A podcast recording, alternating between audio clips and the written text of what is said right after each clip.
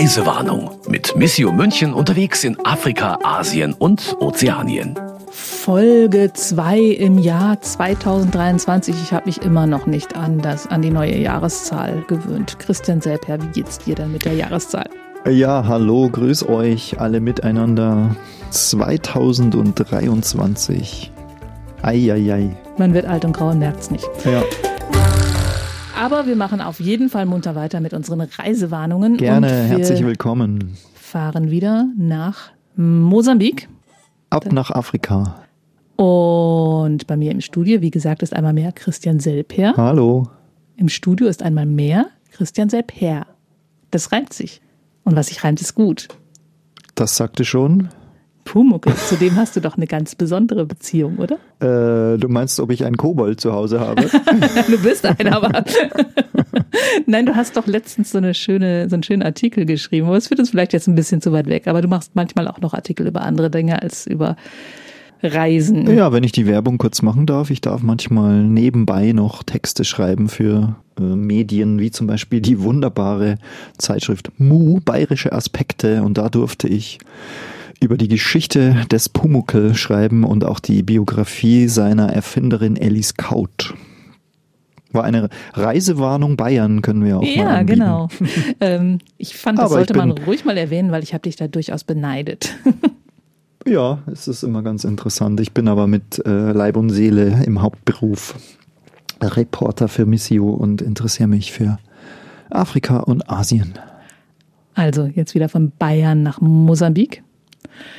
Wobei wir ja bei der letzten Folge einige Male echt auf dem Schlauch gestanden sind. Ja, ja, ja, da haben wir einiges Da offen gelassen müssen wir einiges nachreichen. Danke für alle, die sich schon Gedanken gemacht haben und uns äh, mit Tipps und Tricks zur Seite gestanden haben. und wenn es nur Google war. Ja, genau. Das war, glaube ich, sehr hilfreich. Zum Beispiel, um herauszufinden, was ein frohes neues Jahr auf Portugiesisch heißt. Ja, ich weiß es immer noch nicht so richtig, was da angesagt ist, sich zu wünschen, aber dieses ganz einfache, was übersetzt wird, wie, wie spricht man es denn überhaupt aus? Feliz Año Novo hätte man auch wissen können. Ja, eigentlich glückliches neues Jahr ist, oder Feliz Natal, frohe Weihnachten, so wie Feliz vorbei. Navidad in Spanien. Oder als wir, wie gesagt, Prospero Año heißt es dann auf Französisch, äh, auf, auf Spanisch weiter. Ist das vielleicht ja, so ähnlich? bei dem Genau. Lied, gell? Prosperos Años e Felicidad. Aber Portugiesisch habe ich ja in der letzten Folge schon gesagt, finde ich eine extrem schwierige Sprache. Man kann, finde ich, bei vielen anderen Sprachen immer mal so ungefähr verstehen, was wird gerade so geredet, wenn man ein paar Wörter so raushört. Und bei Portugiesisch habe ich gar keine Ahnung. Das ist jetzt schon, äh, wenn ihr euch erinnert an die Fußball-Weltmeisterschaft vor Weihnachten in Katar äh, und die Portugiesen gespielt haben, da war, war dieser eine Spieler, Bruno Fernandes, hatten die Deutschen immer gesagt, und äh, der wurde dann da einmal auf Portugiesisch genannt, ich, ich weiß nicht mehr genau, Fern- Fernandes oder so ähnlich, sodass man einfach Das nichts ist versteht. komplett anders ausgesprochen, als es geschrieben wird. Und das war auf der Reise in Mosambik durchaus auch sehr schwierig, also weil zu den einheimischen afrikanischen Sprachen die Menschen dann, wenn die nur Portugiesisch sprechen, kommt man wirklich nicht weit als ähm, Europäer ohne gute Übersetzung. Das war auch, vielleicht würden wir jetzt in der Folge drüber reden, über die Reportage da aus dem Gebiet, in dem wir waren, ähm, auch eine Herausforderung. Aber vielleicht haben wir ja doch was erreicht, ich weiß es nicht. Wir stellen es euch mal vor. Sollte ich vorher vielleicht noch die Henning Mankell-Geschichten auflösen, Ah, die über auch die ich so wahnsinnig rumgestöpselt habe in der letzten Folge. Das Buch, das ich gelesen habe, spielte nämlich gar nicht in Mosambik, sondern in Europa. Allerdings ging es um Flüchtlingsmädchen, die nach Europa gekommen Ach sind. so. Deshalb, es heißt Teabag und ich fand es großartig damals, 2001 rausgekommen.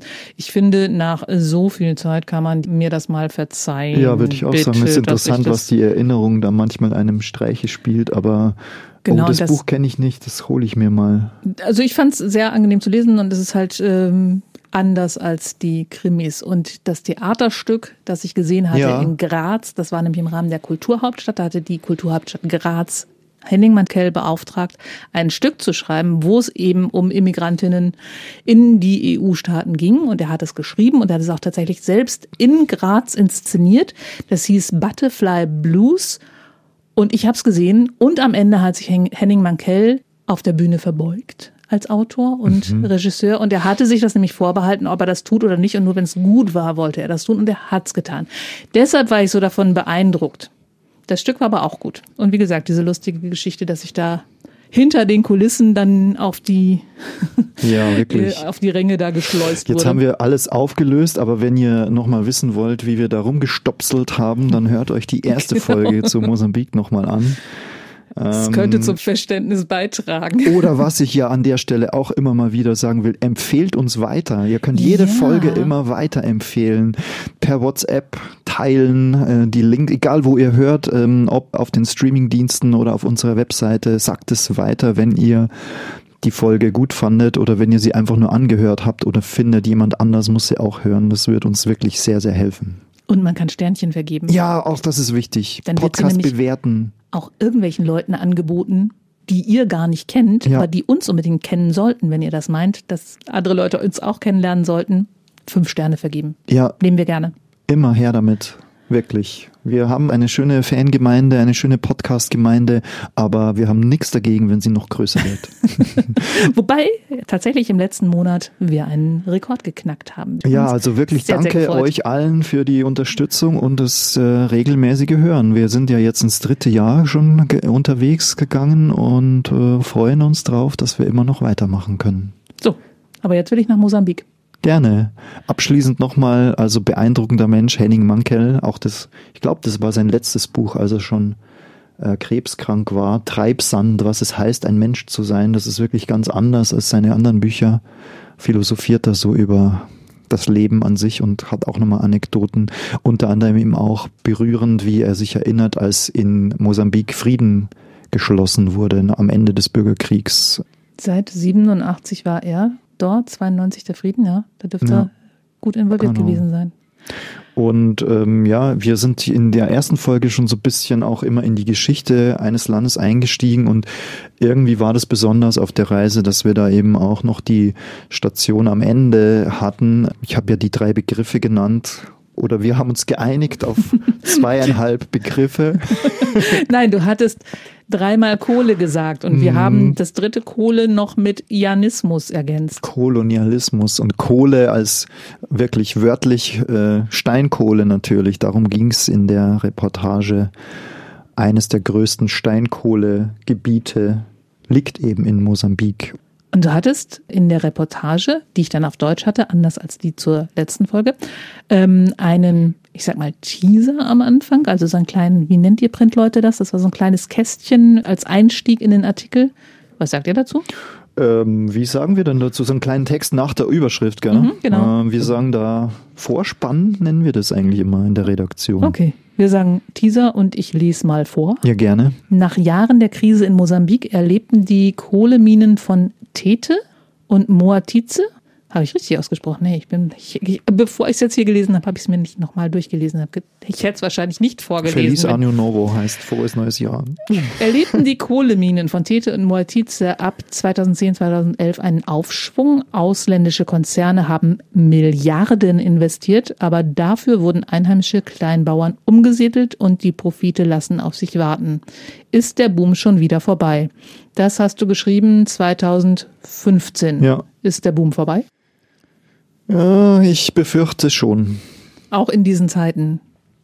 Ja, weil also gerade jetzt vor, hm, ja, ich glaube wenigen Wochen, äh, kurz vor Weihnachten, kam die Nachricht, dass der Konzern, der die Steinkohleminen von Mortiz, Mortize, Mortiz, ich weiß nicht, wie man es ausspricht, Mortize, glaube ich, von Tete verkauft hat. Das will ich sagen. Der Konzern Jetzt hat sich entschieden, die abzustoßen. Ja. Weil am Ende deiner Reportage hattest du dann erzählt, dass die Menschen, die dort viel investiert haben, auch schon verkauft haben. Also jetzt nochmal weiterverkauft, aber von ja. vorne vielleicht einfach mal. Mhm. Du hast für diese Reportage nämlich mit jemandem aus Deutschland gesprochen, der jetzt allerdings nicht mehr in Mosambik lebt. Günther Mosler hieß der mhm. Mann und damit fing die Geschichte so ein bisschen an. Warum hast du mit dem gesprochen? Weil der ist 1982 schon zurückgegangen? Ja, ähm, letztlich war das dann, wie das manchmal so ist, auf einer Recherche, auch gerade im Ausland, war dann aber eigentlich dieses Gespräch, was ein Telefoninterview war mit dem Herrn Mosler, Günther Mosler, der in der Nähe von Leipzig lebt, Das war eigentlich ganz am Ende der Recherche, auch wenn es jetzt der Anfang der Geschichte ist. Da hat sich nämlich der Kreis geschlossen, was wir so auf der Reise erst entdeckt haben. Wir wussten schon, dass es diese Steinkohleminen dort gibt und das Thema Bergbau ein wichtiges ist in Mosambik. Deswegen sind wir da ja überhaupt auch erst hin. Aber was wir vor Ort erst gemerkt haben, ist, dass es schon in der Geschichte des Landes Beziehungen zu Deutschland gab und Ende der 70er, Anfang der 1980er Jahre sehr viele Menschen aus Deutschland in Mosambik tätig waren im Bereich des Bergbaus. Und wenn ich Deutschland sage, ähm, dann muss man natürlich dazu sagen, dass es also Ostdeutschland war, die damalige DDR nämlich. Und das war ein Teil unserer deutschen Geschichte, unserer gesamtdeutschen Geschichte, aber besonders natürlich der ostdeutschen Geschichte. Ein Teil unserer Geschichte, den ich vorher überhaupt nicht präsent hatte, wusste ich eigentlich gar nichts darüber. Also der war Ingenieur, Bergbauingenieur mhm. vermutlich. Und Egon Krenz hat ihn in Mosambik besucht. Da gibt's auch ein Foto in deiner Reportage, das fand ich sehr witzig. Ja, Egon Krenz kennt man noch, glaube ich, oder? Als aus den Zeiten der Wende um 1989, 1990. Der Nachfolger von Honecker. Richtig. Der letzte, mhm. oder? Der, ja, als sie versucht haben, eben noch das, äh, ja, wie soll ich sagen, das, das System zu retten, äh, die Leute schon auf der Straße waren und eigentlich das äh, System DDR zu Fall gebracht haben, die Mauer zu Fall gebracht haben. Honecker ersetzt haben durch einen Parteikader, der eben auch schon in den 70er und 80er Jahren aktiv war. Mhm. Was man da vielleicht als Anknüpfungspunkt sagen kann zu unserer ersten Folge, da haben wir das ja schon so gemeinsam im Gespräch hergeleitet, dass es ab 1975 ein unabhängiges Land Mosambik gab und die sich so eine sozialistisch-kommunistische Staatsform gegeben haben und deswegen aus dem Bereich des damaligen Ostblocks unterstützt wurden, besonders Sowjetunion, also russische äh, Unterstützung und dadurch aber eben, dass die DDR verbündet war mit der Sowjetunion, gab es eben da auch Beziehungen zu Ostdeutschland. Und was hat der Herr Moser dir erzählt? Ja, der hat äh, auch ein Buch geschrieben und hat über, erzählt über seine Erfahrungen. Also er hat es auch genannt als Parteikader oder als Auslandskader, wie man das damals nannte, in Afrika. Das ist, äh, es gab eben damals Menschen, die im Auftrag der DDR äh, Entwicklungsprojekte auch unterstützt haben in verschiedenen Ländern, die eben mit der DDR verbündet waren. Das waren zum Beispiel nicht nur Mosambik, aber auch Äthiopien, Sambia. Ich habe zu Hause einen Bildband, der den Titel trägt Afrika im Aufbruch der von 1980 ist und eben in der DDR gedruckt wurde. Und da sind eben Reden abgedruckt von Erich Honecker, wie der auf Staatsbesuch war in Mosambik zum Beispiel. Auch die Rede des mosambikanischen Staatschefs und Präsidenten ist dort abgedruckt, wo sie sich ihrer gegenseitigen Freundschaft versichern und betonen, dass sie eben jetzt das koloniale Joch abgeschüttelt haben und das Land einer guten Zukunft entgegengeht. Und im Zuge dieser Zusammenarbeit hat man damals eben auch beschlossen, zu versuchen, die Bergbauminen, Bergbauregionen voranzubringen voranzubringen, zu entwickeln. Und dieser Herr Mosler, der ist Bauingenieur vom Beruf gewesen und hat dort den Auftrag gehabt, also zum Beispiel Siedlungen zu bauen für Arbeiter und verschiedene andere Dinge mehr. Hatte mhm. da eben Arbeitseinsatz. Ist mit seiner Frau gemeinsam nach Afrika gegangen und hat dort zwei, drei Jahre, glaube ich, gearbeitet. Und sich gern erinnert und dann jetzt aus der Retrospektive den Einsatz nochmal genau. kommentiert. Wir sind ähm, draufgekommen. Ja. Entschuldigung, erst du? Wir sind draufgekommen, weil Jörg und ich, als wir dort waren, kann ich vielleicht auch gleich noch weiter ausholen, warum wir da so ein bisschen rumgestapft sind. Aber wir haben dort ein Gebäude gesehen, an dem völlig überraschend für uns so ein deutsches Schild dran war. Und das hieß, glaube ich, VEB, Volkseigener Betrieb, Stromanlagenbau Leipzig oder irgend sowas. Ich kann mich nicht mehr ganz erinnern. Und es stand da so in der Landschaft, war so ein verlassenes Gebäude und dann haben wir gedacht, was ist denn das? Und so sind wir eben auf den Gedanken kommen, Mensch, das ist, war wahrscheinlich so, dass damals, weil VIB, ne, volkseigener ja, genau. Betrieb, ist ja wirklich so diese mehr. ostdeutsche äh, Formulierung auch besonders. Also da war uns schon klar, das muss irgendwas mit der DDR zu tun haben. Jörg Bödling ist ja auch äh, geboren in der DDR genau. und äh, dort aufgewachsen, hatte auch eine fantastische Podcast-Folge ja. dazu gemacht, mit dir zusammen, wo er da auch beschreibt, wie er als äh, junger Mann für die DDR zur See gefahren ist. Und das hat ihn natürlich auch so ein bisschen da fasziniert und deswegen sind wir der ganzen Sache nachgegangen. Und wir, wir sind auch in dieses Gebäude rein, das da so ein bisschen verlassen rumstand aber nebenan eben auch eine Verladestelle für Kohle war, wo gerade eine Eisenbahn, eine Eisenbahnlokomotive da stand und Kohle aufgeladen wurde. Es ist ein schönes Foto geworden, was auch das Startfoto für unsere Reportage dann wurde. Das ist ja auch im Prinzip äh, Jörgs Steckenpferd, dass er wirklich im Arbeits, äh, im, im Industriearbeitsbereich unglaublich krasse Fotos macht. Ja, würde ich auch bestätigen. Also wo man auf dem Bild schon oft sehen kann, was da so alles passiert und was ja. vorher und nachher auch vielleicht passiert, ja. Das war also die Recherche, die ihr nachgeschoben habt. Mhm. Aber vor Ort habt ihr mit ganz anderen Leuten gesprochen. Unter anderem mit, den Namen wollte ich immer schon mal im, im Radio sagen, mit Jorge dos Santos. Ja. War richtig? Okay. Ich weiß nicht, ob es richtig ausgesprochen ist. Aber Jorge wollte ich immer schon mal sagen.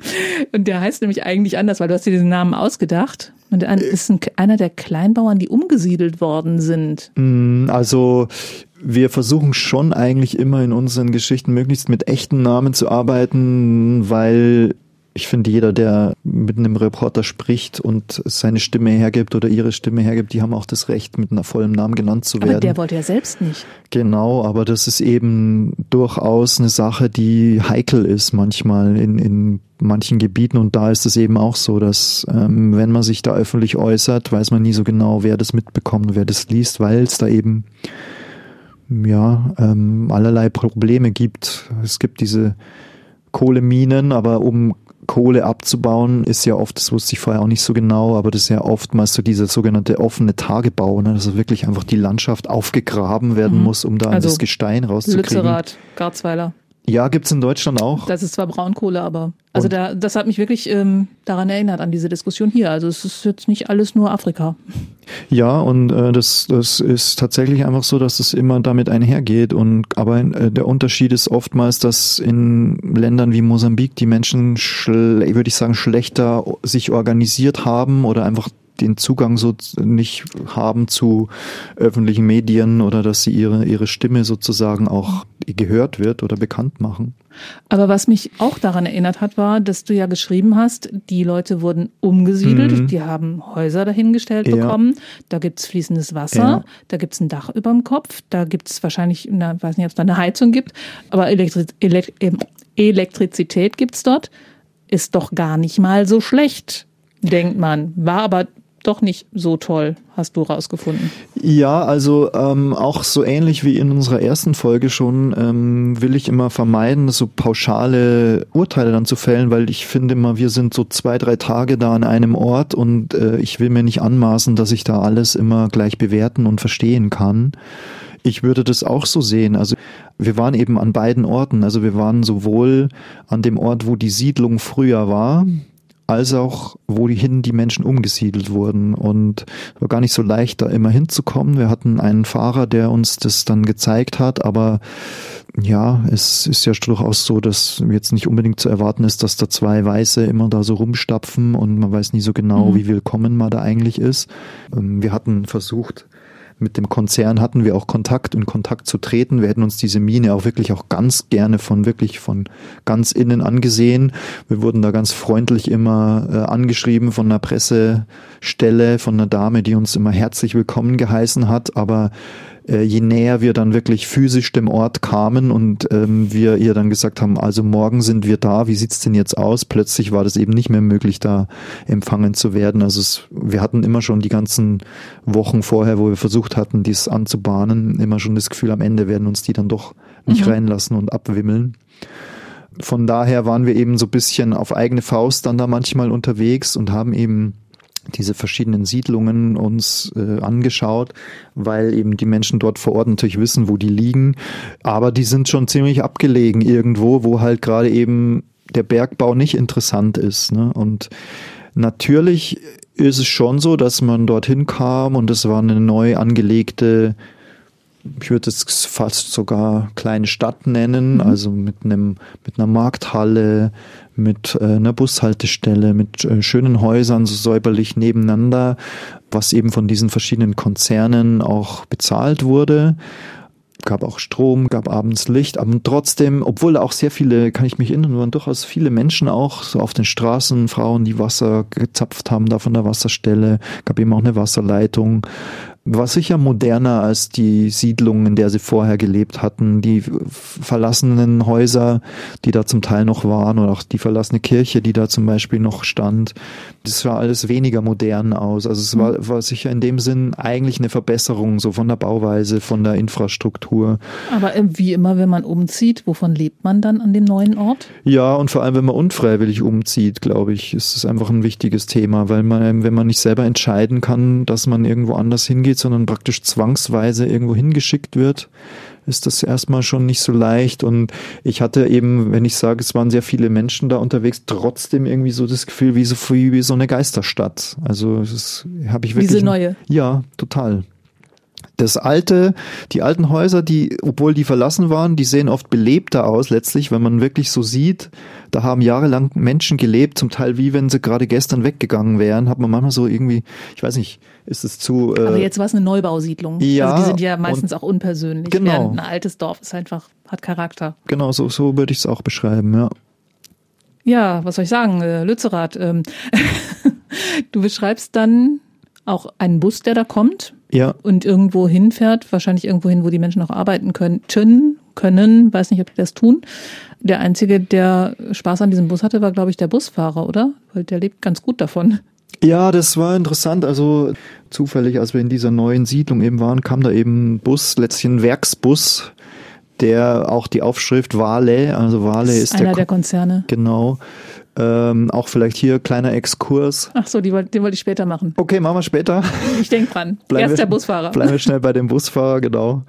Der dann eben erzählt hat, dass er eigentlich derjenige ist, der so die Arbeiter einsammelt, die in der Mine arbeiten. Und was mir eben total aufgefallen ist dabei, dass er gesagt hat, ich weiß nicht mehr, wie viel waren es denn, die da mitgefahren sind? Drei Leute oder zwei steigen hier aus, also total wenig. Es war ein großer Linienbus eigentlich, wie sie bei uns hier auch fahren.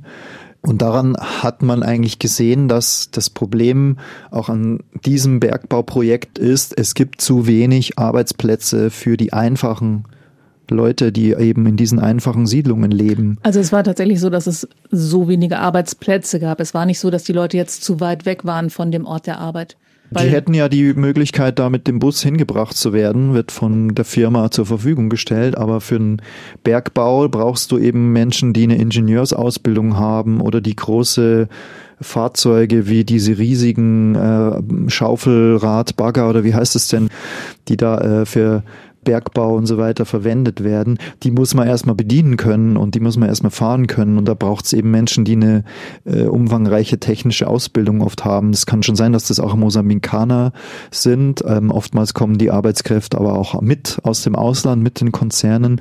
Aber für die einheimischen, einfachen Leute, die halt gut drin sind, so Handwerk zu machen oder wirklich auch hart zu schuften auf ihren eigenen Feldern, in ihren eigenen Geschäften oder wie auch immer, für die bleibt da oft mal kein Job übrig. Und das Weil war in dieser neuen Siedlung halt auch so also weil Bergbau funktioniert nicht mehr so wie früher, dass man tatsächlich mit Hacke und irgendwas, sondern das funktioniert in Mosambik auch mit großen Maschinen. Ja, das funktioniert schon auch so als Handarbeit und mit Hacke immer dann, wenn ihr euch erinnert an eine Geschichte, die wir aus Mali zum Beispiel gemacht mhm. haben, wo es um die Goldminen ging. Genau. Immer, immer neben den großen Minen gibt's dann immer diese kleinen äh, einheimischen äh, Stellen, wo eben so mit Spitzhacke und Schaufel auch versucht wird, aus diesen Vorkommen was mhm. abzuschöpfen. Das hast du ja sehr eindrücklich damals geschildert, wie gefährlich das dann auch ja, ist. Ja, wo die Menschen Löcher in den Boden graben und Stollen selber mhm. anlegen und hinunter. Da liegt es dann an Besitzverhältnissen, aber tatsächlich dieser industrielle Abbau funktioniert dort auch mit großen Maschinen. Ja, ganz genau. Und deshalb haben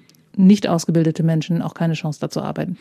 Ja, gibt sicher Jobs für manche, deswegen hatte der Bus ja eben auch zwei oder drei Leute mitgenommen, genau. aber haben halt viel zu wenige. Die anderen sehr sitzen dann rum und haben nichts zu tun. Sehr Deshalb, symbolträchtig eigentlich, ne? So ja, dieser 50er-Bus für, mit drei Leuten besetzt. Deswegen war es eine Szene, die irgendwie für die Reportage ganz anschaulich, fand ich, war. Diese großen Maschinen und so, das haben wir alles ja gesehen. Einen großen Zug, der die Kohle verlädt und dann auch die Bahnstrecke nutzt Richtung Beira, wo wir wieder auf diese Stadt Beira kommen, die wir eingangs in der ersten Folge ähm, erwähnt hatten. Wir waren auch an einer Stelle, wo ein großes Tor war, wo die Mine, so, wie soll man das beschreiben, ja, wo sich so riesige Gräben aufgetan haben, wo man gar nicht reinsehen konnte, wie, wie groß das alles angelegt war. Aber da war so ein Häuschen, wo auch ein Zug äh, hingefahren wäre, aber eine Schranke, wo wir nicht rein konnten. Standen aber zwei Mitarbeiter in hellblauen Bergarbeiteruniformen mit Helm und wir haben da so überlegt, was sollen wir da jetzt so machen, haben wahrscheinlich so ein bisschen vor uns hingemurmelt, Deutsch vor uns hingemurmelt. Dann hat der Mann plötzlich auf Deutsch geantwortet, weil er eben Deutsch sprach. Warum konnte der Deutsch? Weil Teil dieser Zusammenarbeit Ostdeutschland, DDR und Mosambik ja auch war, dass sehr viele Gastarbeiter aus Mosambik in die DDR geholt wurden und Stimmt. dort gearbeitet haben. Das war einer von denen, der noch Deutsch konnte. Da habt ihr euch gefreut, nachdem euer Portugiesisch so schlecht war. Ja, ich fand es interessant, dass es eben diesen Teil der deutschen Geschichte gibt, Mhm. der eben was für meine Ohren völlig äh, unbekannt klang. Der erzählt hat, er hat im Getränkekombinat Leipzig gearbeitet. Ich weiß nicht mal genau, was ein Getränkekombinat damals war, aber halt einfach. Dazu eine- bist du zu jung. ja. Aber ihr kennt es vielleicht, oder vielleicht sollten wir auch hier den Exkurs kurz machen. 20.000 Mosambikaner haben im Laufe der Jahre, der 80er Jahre in der DDR gelebt. Manche sind auch da geblieben, haben auch Kinder äh, gehabt, ist aber nicht so richtig bekannt. Nee. Ich finde, man kennt besser die Gastarbeiter aus der Türkei, aus Jugoslawien, aus Italien, die so in die Bundesrepublik kamen. Weil die Politik ja auch anders war. Also die Ja. wurden in der DDR tatsächlich vom Rest der Bevölkerung abgeschirmt. Also Ja. die sollten auch wieder gehen. Während in Deutschland hat man es nur einfach verpennt, die Leute zu integrieren. Irgendwann gab es dann den Familiennachzug. Während Ja. in der DDR wurden die Leute zurückgeschickt. Ja. Das war so der große Unterschied, glaube ich. Und denen wurde versprochen, die Hälfte eures Lohns kriegt ihr in Deutschland, das wurde denen bezahlt, und die andere Hälfte kriegt ihr dann, wenn ihr wieder zu Hause seid. Und heutzutage gibt's immer noch eine Gruppe von äh, ehemaligen äh, Arbeitern oder Gastarbeitern aus Mosambik, die immer noch einfordern, diesen Teil des Lohns, den haben die nämlich nie erhalten. Okay. Es ist nachgewiesen, dass das zwar Aber bezahlt von wurde. wem fordern die das dann ein? Von dem deutschen Staat? Also von dem Nachfolgestaat? Ja, die haben diese Forderung erstmal erhoben und dann wurde versucht, dem nachzugehen. Und es ist wohl, soweit ich das jetzt äh, verifizieren konnte oder nachgelesen habe, jedenfalls, ähm, ist es wohl so, dass das Geld schon bezahlt wurde. Aber es ist irgendwo versickert. Also es hat Ah, okay. anscheinend jemand abgezweigt, so in der mosambikanischen Regierung oder an irgendwelchen Stellen. Die Menschen selber haben es nie erhalten. Also das Problem, das immer wieder auftaucht, Ja. was wir jetzt hier auch in der letzten Folge schon besprochen haben. Ganz genau. Das, Aber äh, wir wollten auf die beiden Konzerne noch eingehen. Ja, aber es gibt einen lustigen Begriff für diese Menschen aus Mosambik, die äh, in Deutschland waren und wieder zurückgegangen sind. Die werden, wenn wir schon bei der Sprache sind und nicht so genau wissen, wie wir es immer ich richtig gespannt. aussprechen, aber die werden in Mosambik oder nennen sich selber, wie spreche ich das jetzt aus? Mat, Mat Germanes. MAD und Germanes sowie also halt Bezug zu Deutschland nennen die sich. Und es ist wie nicht in Mad, wie in. ja, und es ist nicht so ganz klar, warum die sich so nennen, woher das so genau kommt. Also Mad Germans, heißt, heißt es jetzt irgendwie die verrückten Deutschen? Oder kommt das irgendwie so aus der eigenen Sprache, die waren mal in Deutschland? Oder könnte das damit zu tun haben mit diesem Made in Germany, Ach so. was immer so auf diesen Industrieprodukten und Industrieanlagen auch drauf stand? Und das ist eben eine Theorie, dass das daher kommt. So. Es dürfen uns gerne wieder Leute schreiben. Ja. Ich bin gespannt, ob's mal. Leute, macht es bitte mal. Wir sind immer so neugierig. Wir können doch nicht alles recherchieren. Also wenn es irgendjemand weiß, was Mat Germanis äh, heißt oder wo dieses Wort herkommt, wir sind echt neugierig und dankbar für Aufklärung. Wir lernen gerne dazu. Immer her damit. Zwei Konzerne gab es auf jeden Fall, die im Prinzip ganz, ganz groß waren zu der Zeit oder kurz äh, vor der Zeit, als du dort warst. Der hattet ja, du hattest ja geschrieben, 2011, 2010, 2011 hat es so geboomt. Die beiden Konzerne hießen Wale, die kamen aus Brasilien und Rio Tinto aus Australien, glaube ich. Ja, das sind wirklich einige von den größten Bergbaukonzernen der ganzen Welt. Rio Tinto vor allem, die auch in USA und äh, Kanada, glaube ich, äh, angesiedelt sind. Aber ich wusste das vorher nicht, dass es eben den Konzern namens Vale gibt oder auch, da weiß ich nicht genau, wie man es richtig ausspricht. Aber was ich nicht wusste, dass in Brasilien so riesige Konzerne äh, ansässig sind. Und das finde ich, weiß man oder unterschätzt man hier in unserem europäischen Blickwinkel oftmals, oder? Also ich weiß, dass es in Brasilien einige Leute mit sehr viel Geld gibt. Ja. Und so hatte ich das jetzt eingeordnet. Aber dass die eben auch halt in, überall. in Afrika investieren in großem Stil, das Die Australier haben mich mehr überrascht. ja. Und bei Brasilien liegt es, wenn man genauer hinschaut, liegt es natürlich auf der Hand mit Portugiesisch, dass die das in Mosambik eben ganz gut nutzen können. Genau. Das, hat, das fand ich irgendwie nachvollziehbar, aber Ja. aus Australien fand ich überraschend. Was aber ganz interessant war, abgesehen von diesen Verbindungen, ist, dass dieses Rio Tinto, also dieser australische Konzern, diese Minen für mehrere Milliarden, irgendwie 3,7 hast du, glaube ich, geschrieben, irgendwie sowas um den Dreh gekauft hat und dann nach nur drei Jahren für 50 Millionen wieder verkauft hat. Also ein Riesenverlust, obwohl das Ding doch geboomt hat. Also, Tja, war wohl nicht so ein Erfolgsgeschäft. aber warum? Ich meine, gut, 3,7 Milliarden musste erst mal reinkriegen. Und dann sinkt der Kohlepreis, also Ja, das hatte damit zu tun, dass da der Weltmarktpreis für Steinkohle enorm in die Knie gegangen ist. Aber solche Konzernentscheidungen, die kann ich hier aus der Ferne natürlich auch nicht beurteilen. Aber ähm, das ist ja das oft, was einen das dann so verwundert. aber als ihr da gewesen seid, war das Ding schon verkauft? Mm, das weiß ich gerade nicht mehr. Ah, okay. Auf jeden Fall wurde noch Kohle abgebaut. Ja, ja, die Minen sind bis heute in Betrieb. Das ist eben nur, dass der Besitzer oft wechselt. Wenn ich gesagt habe, kurz vor Weihnachten wurde verkauft an äh, Jindal, die in Indien ansässig sind, oder äh, weiß gerade nicht, ob es direkt an die verkauft wurde, aber die sind jedenfalls assoziiert damit. Die waren aber, das will ich gerade sagen, auch schon vor Ort, als wir dort waren. Dieser Zug, den ich beschrieben habe, dieses Foto, das wir auch verwendet haben, hat ja auch ein Eisenbahnwaggon Jindal Afrika, stand da eben auch drauf. Die waren also damals auch schon aktiv. Und egal wer wann welche Besitzverhältnisse hat, das Interessante daran ist zu sehen, dass es da eben weltweite Operationen gibt, Konzerne aus Indien, aus Australien, aus Brasilien. Ich habe es ja auch beschrieben, Siemens als deutscher Konzern ist auch beteiligt, in dem Sinn, dass die äh, Elektroleitungen, glaube ich, für die Bahnstrecke von Siemens geliefert werden. Das ist Globalisierung. Aber heißt das jetzt, dass die Wirtschaft in Mosambik ziemlich in asiatischer Hand ist? Weil auch Wale hat dann irgendwie an, an Japan verkauft? Ja, chinesisches Investment hatten wir auch beschrieben in der mm, vorigen Folge. Also ich, ich weiß nicht, ob sie mehrheitlich in asiatischer Hand sind, aber das Problem dabei ist, dass die Wirtschaft wahrscheinlich nicht genug in mosambikanischer Hand ist, also zu wenig in einheimischer Hand. Aber wenn die Preise jetzt weiterfallen für die Konzerne, können sich die Mosambikaner das vielleicht auch irgendwann leisten. Andererseits, während der Nein, derzeit herrschende Hauptproble- K- Energiekrise ist Nein, die nein, Frage, da- ob der Preis nicht sollten- wieder steigt. Da sollten wir nicht zu weit weg spekulieren. Das Wichtige ist, die Sicherheitslage ist extrem verschlechtert in Mosambik. Also diese Verwerfungen, die äh, die Bergbauprojekte ausgelöst haben, Umsiedlungen, Perspektivlosigkeit für weite Teile der Bevölkerung, die eben nicht von diesen Maßnahmen profitieren, hat in weiter nördlich noch gelegenen Provinzen, Cabo Delgado ist da die Hauptprovinz, die nochmal eine andere Region des Landes ist. Aber die hat dazu geführt, dass es dort Terrorgruppen gibt, islamistische Terroristengruppen, die da die Dörfer überfallen. Also gerade jetzt die letzten ein, zwei, drei Jahre ist es extrem, extrem dramatisch geworden, ohne dass man da wirklich viel drüber weiß ohne dass sich die Weltgemeinschaft auch drum kümmert, würde ich sagen. Das finde ich extrem bitter auch zu sehen, weil wenn ich gerade eben gesagt habe, dass ja, so Investmentprojekte, die sind, die sind ja immer global, ne? Da sind, Mhm. da sind alle Länder irgendwie beteiligt, wenn es darum geht, äh, da könnte man Gewinne draus ziehen.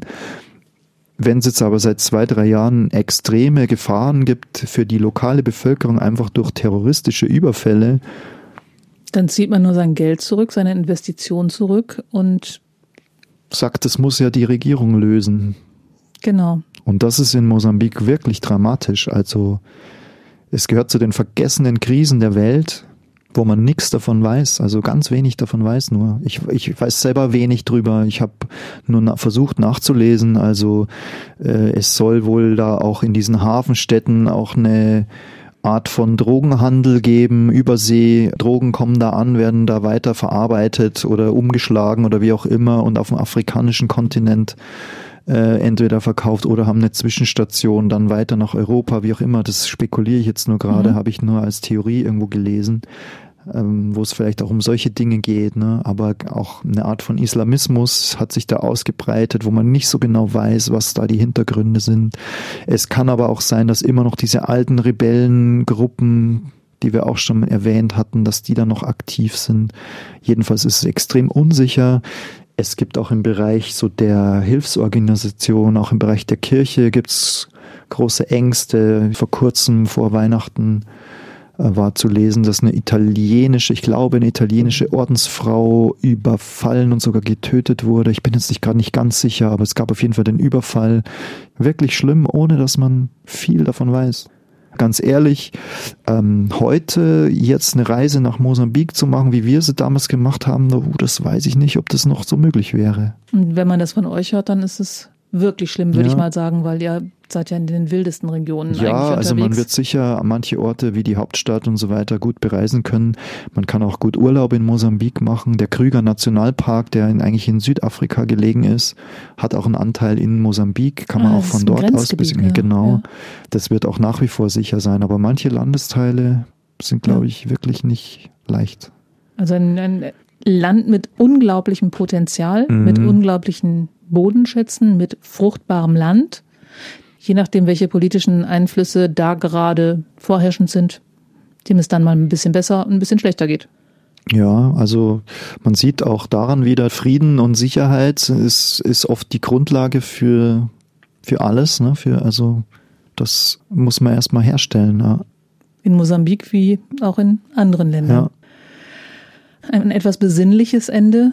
Nein, du möchtest noch was sagen. Ja, dann wird es nicht ganz so besinnlich oder ganz so äh, traurig vielleicht. Ich habe mir fällt noch eine Anekdote zu Mosambik ein, aber das ist eigentlich gar nicht wichtig, aber ich, ich wollte finde deine noch, Anekdoten wollt, immer sehr nett. Mal gespannt, mit nein, welchem Fußballer du jetzt um die Ecke kommst. Ich wollte nur noch die Preisfrage stellen. Das wissen bestimmt manche Hörerinnen und Hörer oder du vielleicht auch. Aber was ich im Nachhinein nochmal gelesen habe, ist interessanterweise Mosambik ähm, das einzige Land, nein, wie soll ich es nennen? Mosambik hatte eine Gattin des damaligen Präsidenten und die ist die einzige Frau der Welt, die in zwei Ländern First Lady war. Habe ich das jetzt richtig gesagt? Ja, genau. Also hat die zwei verschiedene Männer geheiratet? Weil nämlich die Frau des Staats ersten Ah, jetzt bin ich gerade ganz raus. Des ersten Staatspräsidenten? ja, Samora Machel hieß der. Das war Eine, 1900 75. Genau, der, der, der okay. ist 1986 bei einem Flugzeugabsturz ums Leben gekommen.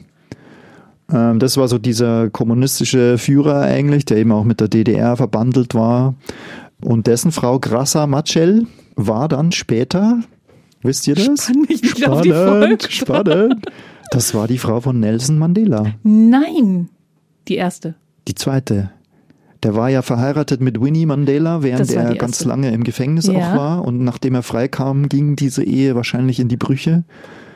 Und er hat die Witwe des mosambikanischen Präsidenten Grassa Machel geheiratet und die waren auch First Lady in Südafrika.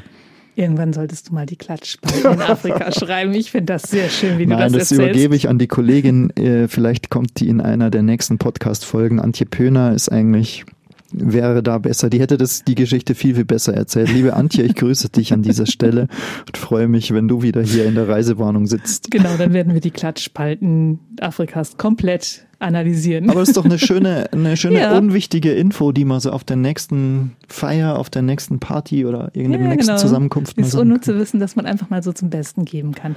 Ja, vielen Dank auch dafür, Christian.